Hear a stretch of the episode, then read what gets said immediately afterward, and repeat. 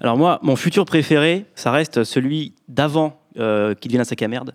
Quand il était un peu romantique et mélancolique et pas encore dépressif et dégueulasse, et qui parlait d'espace, etc. fait. Tu vois que c'était un peu joli en fait, futur. Et euh, ça, je le retrouve dans une bande dessinée.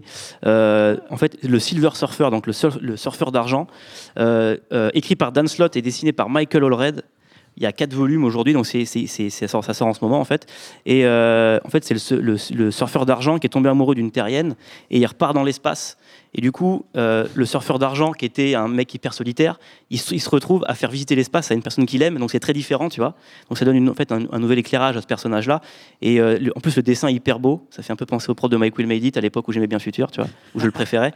Donc voilà, si on aimait bien Futur à l'époque de Pluto, il faut, lire le surfeur d'argent.